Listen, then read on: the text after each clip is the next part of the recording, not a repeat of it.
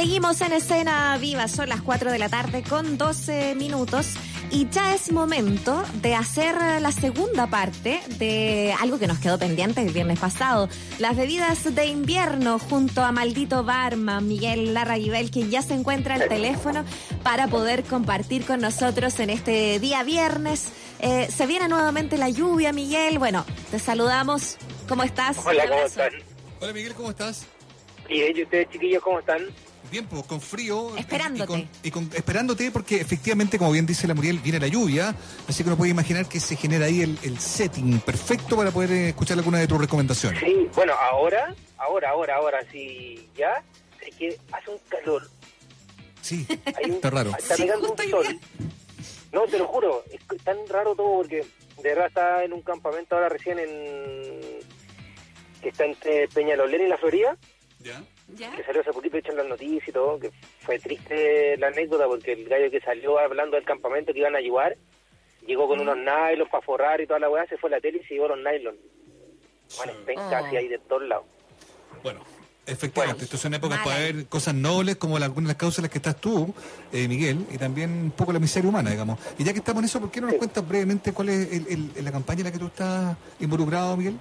Mira, yo, bueno, eh, bacán que me den el espacio. Estoy ahora con, con- yo trabajo en dos agrupaciones, una que se llama, es una ONG, que se llama Causas Nobles, para que la puedan seguir en Instagram eh, o en Facebook, y hay otra que es solo Instagram, que se llama Fundación Puerta Abierta, que tiene una página web también, y esa es una fundación, y bueno, entre las dos nosotros canalizamos ayuda para ollas comunes, como tanto del sector de Villa Francia, Peñalolén, Puente Alto. Buenísimo. Ahora estoy full ayudando al cajón del Maipo, que el cajón del Maipo no llega nada de ayuda, pero absolutamente nada.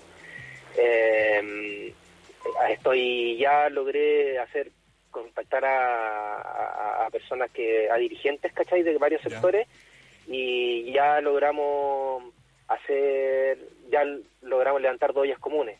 Así que, Buenísimo. Que las vamos a activar esta próxima semana. ¿cachai? Ya están las personas y lo, mira, una, un detalle no menor del por poner un porcentaje del 100% de las ollas comunes en las cuales estoy ayudando, que deben ser 8 o 9, el 90% son dirigentes mujeres. Es cuático ese número. Bueno, Me encanta igual. de, de- mujeres- justamente la, la han movimiento parado la olla en. Chile desde siempre, digamos. Sí. De Sí, po. literal, digamos. Evidente. No, y acá se nota, más allá de que sea una olla común, que se está hablando de olla común así como para... eh, uno, uno puede entender así como, claro, si es cocinar.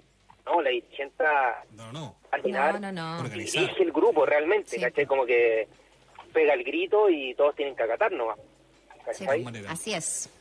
Oye, Oye, qué bueno eh, que saber que se las- puede las ayudar cuentas. en esos lugares, claro, exactamente, Muriel. ¿Dónde, dónde seguir para entrar de, nuevo- de lleno ya los contenidos de nosotros? ¿Dónde seguir la, la, la, la iniciativa que tú estás comentando, Miguel? Eh,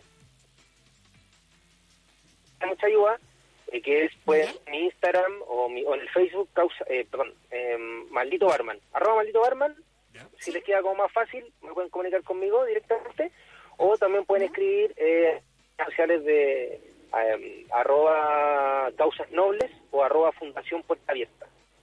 Perfecto.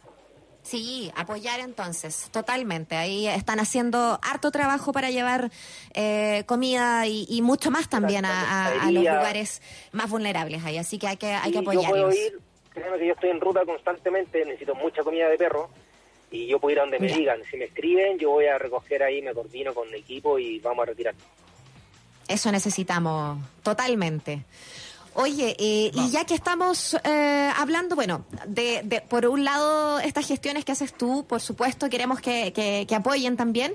Eh, también tenemos eh, la parte de maldito barman, nuestro panelista, y, y tener ahí eh, la posibilidad de, de- de saber a, a través de tu talento, a través de las cosas que sabes también, cómo poder rescatar quizás algunas bebidas que son bastante tradicionales de nuestra cultura y llevarlas nuevamente entonces a, a casa. Son cosas accesibles eh, que, que podemos hacer. Tú, tú escogiste algunas que son bien locales también. Claro, escogimos dos que en el fondo eran eh, dos cócteles que son calientes, ¿cachai? O tibios. Era, uno era el té con té, que suena, Ajá. es como una frase como divertida porque uno entiende a que es como que te, que te conté algo, pero en realidad se escribe dos veces T, la de, de té de, de tomar, digamos. Que es té con té, Claro. Té con té. claro. Ya. Y que, bueno, es en base a té. A los contenidos, a ver, vamos. Y ese, ese, el té con té, bueno, es un cóctel que, un cóctel, le, decimos, es un cóctel efectivamente que se toma en el sur, en el, perdón, en el norte de Chile, eh, que es muy parecido a lo que la gente conoce como té chai. ¿Ya? Ajá. ¿Ya? Eh, que tiene, es ponen a hervir en una olla, eh, agregan clavo olor, canela, pimienta, un poco mm, eh, de especias varias de lo que uno pueda tener en, en la casa, pero principalmente son esas la- la- las principales. Y lo ponen a hervir con azúcar, hacen un buen ahí, un buen como arreglado, por decirlo de alguna forma, ¿Ya? y una vez que está Pero- caliente, ¿ah? Pero primero todas las especias, sin el alcohol. No, sin el alcohol. Sin el Ya. alcohol. Lo que pasa es que, eh, a ver, es con un agua, es con un tipo de aguardiente que se hace este cóctel, Ya. que es- se llama cocoroco. No sé si lo conocen. Uy, no. ¿Y qué tiene de ¿No? especial? El cocoroco es una aguardiente boliviana que tiene 90 grados de alcohol. Ay, ay, ay. Ah, no, o sea, o sea, te deja cocoroco que te deja botado también. sí, Porque, sí. ¿Ah? o sea, bueno, la gente ¿Y lo se te quita el frío? O sea, te de, de una. La gente en el, en el, en, en el, en el suelo boliviano de altura, ¿Ya? o en algunos sectores también de- del norte de Chile, Ya. se toma solo, se toman una tapita, porque los Ya. fríos en la noche es muy alto, Claro. ya, con una tapita que hay calentito, digamos, ¿cachai? Me Como que- bueno, son recetas que tienen ellos, ¿ah? Como Oye, que no Miguel. es que yo ande vociferando por la vía, oiga, háganlo. No, claro. Oye, Miguel, Claro. ¿y ese, y ese, ese aguardiente se puede encontrar en, en negocios eh, eh, eh, nor- normales o hay que ir a buscarlo en algún lugar especial? Sí, al norte. Ya. No, no te, lo, no, no te lo venden en Chile porque... O sea, en el norte de Chile lo venden, ¿cachai? Ahora Sí. no sé por qué normativa lo pasan. No sé si estoy, Entiendo. estoy siendo Oye. malo así como darle estos datos. No, está pero bien, es como... Es porque, claro, o sea, eh, no es un alcohol eh, de 90 grados, como que no se recomienda consumir nada que tenga esa cantidad de alcohol porque Sí, no... pues mucho. Claro, Claro. en altura, por concepto como químicos, ¿cachai? La, la, la presión atmosférica que hay en altura no es la misma que hay acá abajo en planicie, Mm. por ende evapora el alcohol. Ya, cuando uno Mm. abre y cuando mantiene estas cosas, por eso muchos guasos dicen, yo una botella de pisco me la tomo en el cerro y no pasa nada. Pero me tomo una acá, acá abajo y me mareo y quedo al, al lol al toque, ¿cachai? Yo tengo varios amigos guasos, parece. Oye, Sí. ¿cómo es la preparación entonces? ¿Cómo se hace? ¿Cuáles son los ingredientes? Entremos al detalle pa- para, aprovechar el tiempo. Los ingredientes, más allá del aguardiente y la preparación. Mira, pueden hacerlo en la casa, háganlo con pisco, ¿ya? Para Ya. quien esté escuchando la receta, vamos a cambiar el cocoroco por pisco. eh, ¿Cómo lo vamos a hacer? Vamos a agregar, ponga- pueden ponerle un litro de agua, a ese litro de agua agréguenle eh, una ramita de canela, un, un anís estrellado entero, grandecito. Eh, yo no le agrego clavo de olor, eh, le pude Ya. echar unas hojitas de... mm, eh, ay, ¿cómo se llama? Em, Canela, cáscara de naranja. No, no, una, son hojas, hojas de... mm, Ahí se me olvidó. Ay, Como Bueno, una hoja mentolada. ¿Ya? Bueno, Bueno, yo me pero pueden, acordaré. pueden- pero bueno. ¿Es a gusto? Sí, sí, pero se recomiendan ponerle una hojita... Bueno, se me, se me, se me, olvidan de repente los nombres, los sueños. Pero cualquier hoja mentolada que les pueda servir para apañar un poquito el sabor, o sea, el aroma insistente de todas estas hierbas, eh, de todas estas especias, perdón, y le agregan té negro. Ya. Para un litro, dos cucharadas soperas de té, está perfecto. Y cuando ya, Ya. está calentito, y ya vamos, eh, repito un poquito lo anterior de la, de la otra vez, no le agreguen azúcar de inmediato. Eso es bueno. Cuando ya está todo Mm. infusionado y ya empieza a tirar el aroma a la canela, una cascarita naranja, y el aroma del té, ya está todo infusionado, recién ahí le vamos a agregar azúcar. El azúcar a gusto, para ese litro, y para ese litro le agregan aproximadamente unos 300 ml de pisco. Ya. Eso al fuego, a la olla. Y ahí ¿Y aguardiente normal? ¿Sirve agua- también? Eh, aguardiente normal sí, obvio, sí, sí. Pero creo que con el pisco queda mucho mejor. Ya. De hecho, bueno, en la receta original, cuando uno le agrega el cocoroco, eh, se lo tiran y después le prenden fuego a la mezcla. Claro, son 90 grados de alcohol, prende el toque. pues. Claro. Y cuando tú lo prendí, eh, es, es básicamente igual a evaporar el alcohol. ¿ah? Uno evapora el alcohol con ese fuego, después lo tapan y se lo van tomando. ¿cachai? Pero Ya, pero no es estamos en altura. Mejor el pisco, decís tú. Sí, mejor. Sí, pues, o sea, mucho mejor para el, para el hígado, para todo. Cuidémonos. ¿Para qué te vayas a arriesgar a ir a comprar ahora? No, pues si estamos todos en cuarentenados. Claro. Obvio, obvio que se- hay otra manera de poder eh, encontrarlo. Bueno, y esta cuestión funciona súper bien. 15 minutos y ya está. Se apaga el fuego, se le agrega. Estoy leyendo la receta que tú mismo nos enviaste, Miguel.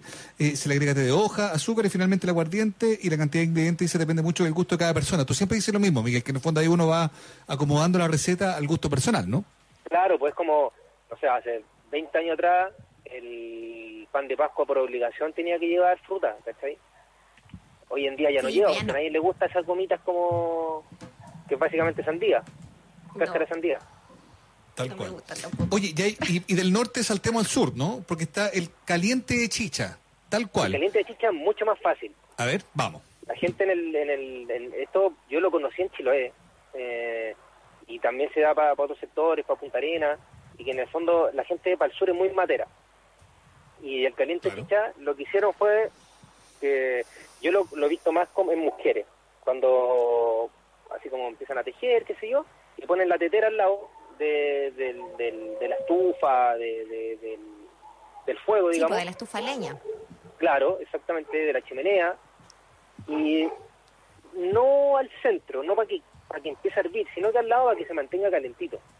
Y en vez de agregarle, en vez de agregar azúcar, o sea, perdón, en vez de agregar agua directo, ¿Ya? Eh, le agregan chicha. Y como la chicha para esos sectores del sur es una chicha dulce, que es como la que, que es chicha manzana, que es la que todos conocen, que es como la sidra, que es rica y todo el tema. ¿Ya? Esta es más... Esta no le echan azúcar, un matecito, un, con un mate bien cargadito, y en vez de agua, le agregan sí, perdón, eh, eh, Chicha manzana. Chicha, exacto. Pero la chicha calentita, ¿eso? La... ¿O tampoco? Sí, pues la chicha ti- tiene que estar caliente. Tiene que estar calentita. Ya. Sí, po. es como mm, a algunos le echan azúcar opcional, ¿cachai? Pero no es necesario echarle azúcar. no- yo creo que la chicha, así como tal, está pero perfecto, ¿cachai? Es Está buenísimo. Y, y no necesita mucho ingrediente. Yo a la al caliente chicha, cuando lo conocí y lo hice en mi casa, tomaba la teterita, la calentaba y la entibiaba. Pero acuérdense que cuando empieza a evaporar pierde el alcohol. Y la chicha Sí. tiene poco grado alcohólico. Sí. Un buen matero, con matecito fresco, dos cascaritas de naranja y le tiraba la chicha. Y después vais tomando. ¿Cachai? Fantástico. No, exquisito. Ahí me pa'l frío. Qué bueno, O sea, ahí- eso lo ahí- pueden hacer. Esa es mucho más fácil, más fácil que la otra, que nada, es como calentar nomás. Y si, le, y si tienen una, una chicha que a lo mejor es un poquito más ácida, nada, pues le agregan azúcar y listo. No, yo lo encuentro estupendo. Me gusta, me gustan los eh, los eh, datos que entrega eh, eh, Miguel, porque claro, efectivamente la sensación que uno queda es que uno puede ahí ir como viendo los ingredientes, buscando la fórmula, eventualmente eh, eh, cambiando, no sé, pues si no hay aguardiente, bueno, se buscará otra posibilidad con un pisco Claro. rico para poder hacer esto, pero en el fondo son muy buenas preparaciones y qué bueno que pudimos hoy día hablar nuevamente, Miguel, porque la semana pasada quedamos con la sensación de que no habíamos podido cerrar todas las recomendaciones que tú tenías preparadas, así que ameritaba una segunda parte, así que de todos modos, muchas gracias y felicitaciones también, Miguel, por todo lo que, mm, lo que estás haciendo en de ayudar a la gente que lo está pasando tan mal. Así que un abrazo muy grande, Miguel. Oye, abrazo a usted y nada, a usted, Un gracias por la invitación, pues. Yo estoy acá cuando necesiten, ¿ah? De todas maneras. Gracias, Miguel. Un abrazo grande. Un abrazo. Chao. Buen Chao, fin chao.